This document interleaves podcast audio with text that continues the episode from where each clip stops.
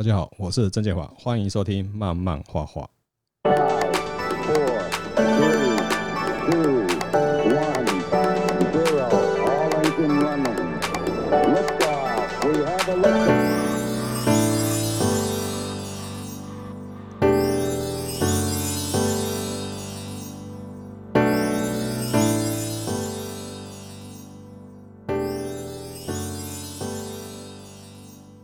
最近台湾因为疫情的关系啊，许多学校开始远端教学，那也造成许多老师跟家长的一个崩溃哈。今天我们就来聊聊比较专业一点的话题啊。哈，漫画教学我们转成线上的可能性到底有没有？好，那根据我以往的经验啊，其实漫画转成线上教学蛮适合漫画老师的。为什么呢？因为大部分的漫画老师都不喜欢露脸。那如果说你改成线上教学的话，你就可以不用直接去面对学生。好，那我们在线上教学的时候，你可以不用摄影机，那你只要出声音就可以了。甚至说示范上面也不会有直接面对学生那种压力存在。那甚至有一些学生也不喜欢直接面对人群的，画图的人通常都会比较娇羞一点。哦，那线上教学的这个部分就蛮符合现代人的一个学习方式，在家里打开电脑。打开手机，打开平板，就可以接收你所需要的一些教学资讯。那既然漫画教学转成线上，对于我们来讲话是非常方便的一件事情。对一般常常上实体课的老师来讲，线上教学就是一个门槛，因为平常上课的时候都是面对面看到学生嘛。那线上教学的话，就算你看到学生，也是荧幕里面的一些视窗，那实际那种真实感就没有。其实对我来讲的话，如果说是上漫画教学，其实我第一堂课都想好了，因为不一定要看到学生，学生也不一定要看到我。啊，第一堂课我就是请大家画好自画像，把你所有人头像换成你的自画像。这不就是漫画课吗？呃，漫画线上教学这个部分，我在早期我就有点尝试啊，就很久以前在网络时代还没有那么普遍的时候，我记得我是用微软的 Message 的通讯软体啊，因为那时候没有摄影机嘛，线上教学有点像赖的那种群组，我开了一个群组，那就公开给读者加入，每一次我会定一个课题，那开始用打字的方式来做线上教学的一个示范，那同学也可以传一些他们画的图啊、图像，或是我也会准备一些图像啊。边讲的时候，会上传到我的群组上面，让同学去看。哦，这也是一种呃早期的一种线上教学模式。那慢慢演进到现在，因为呃网络发达了，呃说的也有摄影机啊，又可以看到对彼此对方啊，甚至荧幕都可以彼此分享。教课方式也慢慢在做改变，声光效果都出来了。那又回到一个问题，就是说，我们像漫画的线上教学，跟一般的学校那种线上教学，其实还是有些差别。因为漫画较倾向图像式，哦，图像式的一种教学分享，好像大家会觉得说，漫画教学跟插画这好像差不多。那在线上教学的呈现方式是不是也一样？那当然，漫画有很多。技巧都是跟插画是一样的，比如不管是人体骨架啊，或者是说透视啊、光影、色彩啊，这个都是跟插画是一样的道理。可是漫画这部分，老实讲会比较搭一点，它不是除了图像以外，大家也知道漫画还有它的编剧啊、分镜啊，甚至还有表演。好，那这个部分的话，有可能在我们的线上教学上面就没有办法把所有的漫画技巧透过线上演练出来，因为有些科系就不适合远端教学。如何透过荧幕让学生亲身去体验说所谓的实作这个部分，这这是远端教学目前还没有办法去克服的啊。回到漫画这边，漫画我刚才讲过，漫画有关系到所谓的一个表演啊啊镜头的运用啊哈，那这东西光靠荧幕分享或是老师讲解的话，这可能会比较抽象。就算准备影片啊，我用影片来在做示范，这样其实也蛮有限的哈。因为最重要是关系到像漫画后面有几个，就是比如说分镜啊，甚至是的剧情的一些调整啊，用线上跟学生在做讨论的话，就像我们在开会一样哈。我就说，有时候我们在线上开会的时候，总是没有像实体的会议室这样子，就是面对面的那种真实的感觉啊，反正就是线上比较体会不到。那甚至隔了一个荧幕上面来讲话，很容易就会误解对方的意思啊。我常常会觉得说，远端跟实体的最大的一个部分就是一个真实感的差别在哪边。那漫画有一大部分就是必须说面对面的一个实体感的一个感受，老师怎么用呃一个教学的方式去做呈现，然后甚至说可以让体学生去感受到，哎，怎么去表演这个故事啊？怎么去体验这个故事？所以表演这部分，目前来讲的话，我倒是觉得真的还是必须有实体课程这个部分来跟同学去做一个示范或互动，会比较容易让同学了解说，哎，漫画的个呈现的方式应该怎么去做。如果说我今天就是来用漫画线上的教学，那一定跟现有的现在学校老师所面临到的第一个问题，就是你要用哪一个软体去做？呃，市面上有很多种软体，不管是 Google Meet 或是 Microsoft Teams 或是 Zoom 啊，这个都会有提供一些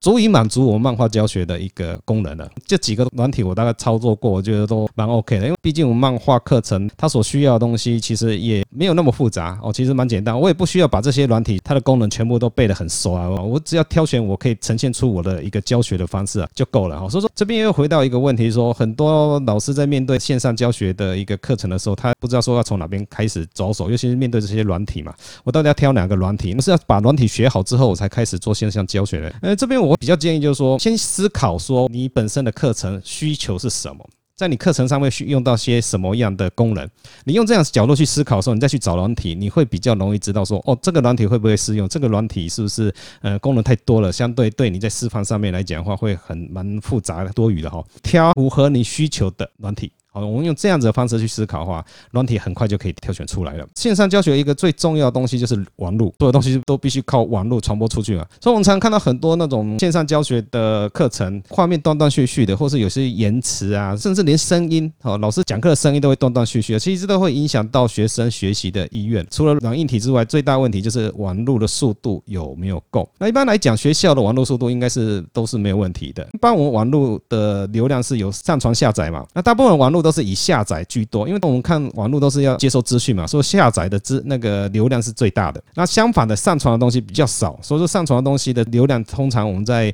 一般网络来讲定的是比较少。可是如果说了哈，如果说你今天是有要做所谓的线上远端教学的话，你就必须去考虑到，除了你的下载频宽之外，那你的上传的频宽是不是够力？你上传频宽不够的话，你这边释放了很多的影片或是声音传的不快，到达学生那边的话就会断断续续啊。你要去考量到网络的一个双向频宽的一个问题。如果这个是频宽解决的话，我我相信大部分就会比较顺畅了。就是我前面讲的，好，线上的远端教学最怕就是网络不顺。网络卡卡的，先把网络问题解决之后，我们再去思考看我们的硬体。我常常跟学生说，哎，我们下堂课我们就一个线上教学哈，简单的线上教学，我们来先尝试看看。那学生就很紧张，就说，哎，老老师啊，我家里没有麦克风啊，没有摄影机啊，那这样可以线上教学哦。其实你只要有电脑，你有接收，你平板也好，电脑也好，你只要有接收的设备，那线上教学你就可以开始上课哦，你就可以接受老师的课程。我前面一开始跟大家讲哦，漫画教学我们不需要露脸，所以说我就没有需要摄影机。那学生当然也不用摄影机啊，你就不用再去烦恼说啊，老师我。电脑没有配备摄影机要怎么办啊？那我就不能远端了哈。没有没有没有，你只要有可以接收的装置就可以了。没有摄影机，那灯光啊什么啊，那种一般我们在拍 YouTube 那种网红的那种哦专业设备，其实都省了。为什么？你就就像我上镜头，我都不用打扮了，不用梳理了。那灯光对我来讲也不是那么重要了，因为根本也没用嘛。因为我摄摄影机我也不开啊，你也看不到我，我也看不到你啊。我一直很纳闷，为什么每次看到大家的线上教学，老师或学生的荧幕都一定要看到对方？以我来讲，我是觉得太没有必要了。我们就是专心就是讲课，可能会有些人会提出，哎，呃，学生没有分享他的荧幕话，谁知道学生有坐到位置上呢？会听课的，他就是会坐在位置上面啊。不想听的，你就算叫他坐在位置上，他还是在玩他的手机，看他的电脑。学生他听不听，我没有办法去严求要格说你一定要听我的课啊或什么。其实听课这种东西，我觉得说自由性是蛮高的，尤其在这个年代了哈。那真的有心要学的人，他还是会用心的听的哈啊。所以说都不露脸都不是很重要了。老师露脸也很有压力。总觉得荧幕上照出来那个画面又不是符合大家那种美美的画面，大家就觉得说。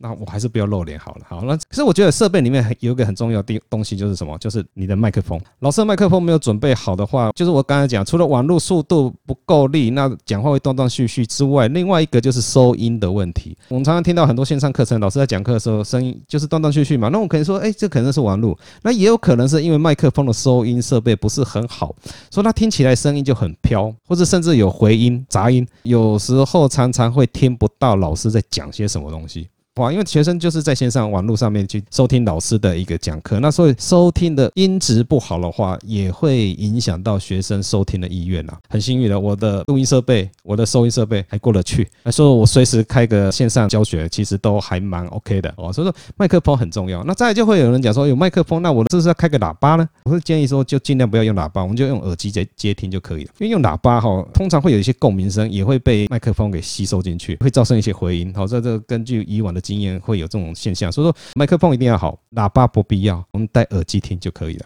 软体、硬体大家都准备好，都挑选好了之后呢，那接着就是说我们要怎么样去开始上课了嘛？那上课前我会比较建议所有的老师先把所有流程跑一次。哦，就是比如说你设备这样子安装是 O 不 OK 的呢？或者是你这个软体点了之后呢，学生进得来进不来？哎，这是一个很重要，不要说，呃，实际上课程开始开的时候，学生点不进你的房间。那你都一直在搞软体，结果就时间就过去就下课了。好像我的习惯，我会通常会提早一两个钟头，先把所有的软一体设备我先跑一次，看看呃声音 O 不 OK，软体这样子操纵可不可以，网络是不是稳定。好，然后甚至会请助教或是几个学生先跑进来看看房间这样子，呃，流不流畅？进入房间会不会很顺畅，或是会有些什么样的问题？解决之后，我们正式开始的时候就开放连接给学生进来。那这样子就会省掉很多说，哎，一旦开始，你什么都没有准备好，忽然间发现设备不行啊，软体不行啊，那其实也都是在浪费大家的时间了。我说宁可我们在上课之前先把所有的流程，我们先自己老师先先跑一下，好，先跑一下，先检检查一下你的装备，这样是会比较保险一点。对，以漫画课程来讲的话，我刚才有提到，就是说，因为漫画课程有一大部分的，就是跟所谓的表演呈现啊，可能还是实体课会比较容易让学生感受到那种直接的真实感。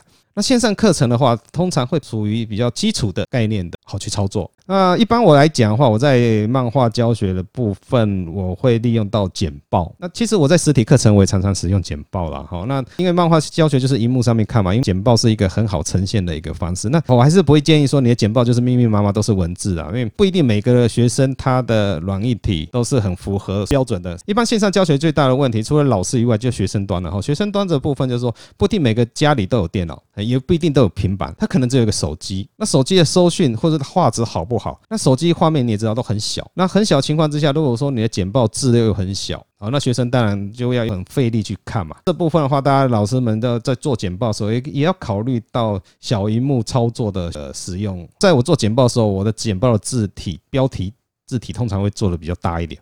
好，那就算你用手机看也看得到。那因为大部分内容其实我们在上课的时候都会用口述方部分去做讲解嘛，哦，那必要时做一些小标啦，还是会以手机的荧幕可以看得清楚为主哦。因为我都是用手机的荧幕去做一个评估。可是到了我们在示范所谓的软体操作的部分的话，手机可能就比较不太够用了啊。所以说，呃，还是会建议学生，如果说真的有要学所谓的漫画教学这个部分、图像的这个部分的话，我还是建议同学用比较大的荧幕去接收会比较好一点。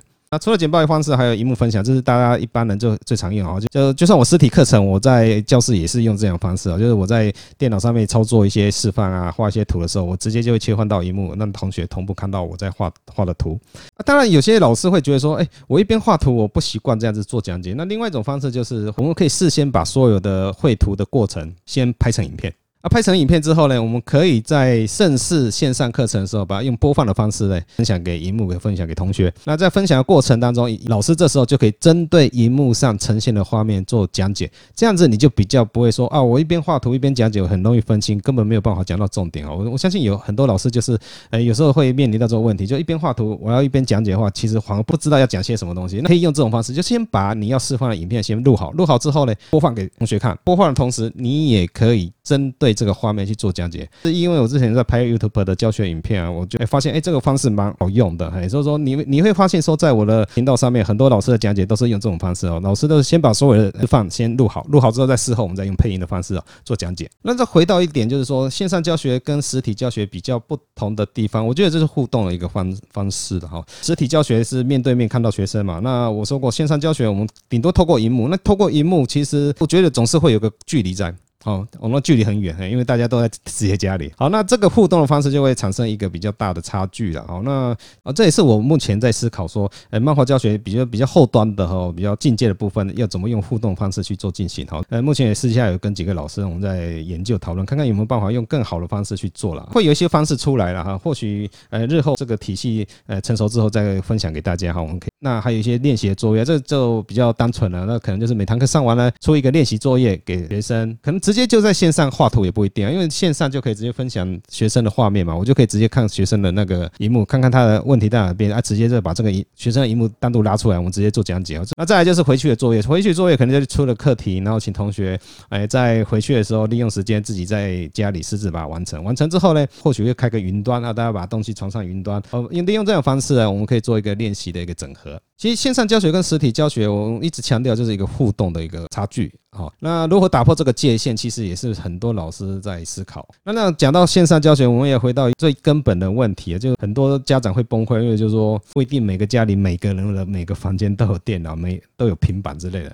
如何去克服这个？你线上教学在家的硬体还是必须要有的，要不然你要学生怎么去上去上课呢？在线上教学的话，时间也是一个问题，因为我们实体课在上课的时间过得真的会比较快快一点。那线上课程呢，因为大部分都是直接就是坐在椅子上，直接一直盯着电脑看。那其实像我们长期在这个荧幕上面画图的人，老师都应该。很清楚，对眼睛的伤害是蛮大，而且也很容易疲劳。所以一般来讲的话，如果说你在做线上教学，通常一个钟头对面的学生他已经是极限了，他可能就会坐不住了。你要怎么吸引他继续学习下去，继续听下去？这也是每个老师要去琢磨说，哎，你的教学方式，或者是你的设计的课程啊，你的整个波段的节奏要怎么去做安排啊？其实跟着节奏这样去上的时候，学生就会比较容易进入到课程的状况。这边会建议的是，上教学时间也不要太久，多余的时间。给学生去练习，尤其是我们的图像课程。练习的时候，我们可以挑选有问题的画面拉出来，再跟同学们一起去做讨论。那到这时候要听的同学可以一起听，不听的同学他继续画他的图。时间上面你就会觉得说，哎，这样节奏会比较好去掌握，也不会说从头到尾一讲讲两个钟头，讲三个钟头，老师也累，学生也累。好，这对学习的一个效果其实不是那么好。呃，以上就是我线上教学的经验的一个分享，还有一些看法了。那提供给大家来做个参考。或许你也有更好的一些漫画教线上教学的一个经验，也可以在我的呃讯息下面做一些留言，然后大家可以互相一些讨论，或是彼此分享一些交互的经验。而毕竟图像这个东西，它还是着重在图像的一个呈现上面。如何让图像的呈现在我们的画面呈现给学生是一个很完整的，而且是吸引他继续学习的一个方式哦。这都是我们在设计漫画线上课程的一个思考的方向了。呃，本来是要简单聊一下漫画课程的远端的分享话，没想到一讲就讲那么多了。好，那其实发现哦，教学其实。真的是不简单了。那老师不管是要备课也好，甚至在上课程啊、之后的一些改作业啊，要花的时间真的很多了。我们要顾虑到学生的学习的态度、学生的学习的状况，甚至学生最后学习的效果啊，这都是我们在评估每个教学的一个依据。而每个老师呈现教学方式都不一样然后。那我也会常常去听一些其他老师线上的一个课程哈。呃，教学的同时，我们是也要去做学习啊。好了，那今天大概时间也差不多了。好，那我简单的就分享到这边。其实我一开始花了两天的时间，我打了一份讲稿。我本来想照照着这个讲稿去录音的，后来录的结果不是很好，就决定再重新用聊天的方式，这样轻松一点，这样子跟大家对聊了哈。那自己写的那一份，我觉得我还是会把那个内容贴到 FB 上面哈，分享给大家去看啊。里面写的比较详细一点，还有一些我的一些对于课程的一些看法。或许大家反应好的话，那我们下一次就来直接开一堂公开的线上漫画教学，让大家来体验一下线上漫画教学大概是什么样的一个状况。我是郑建华，漫画画画，下次见。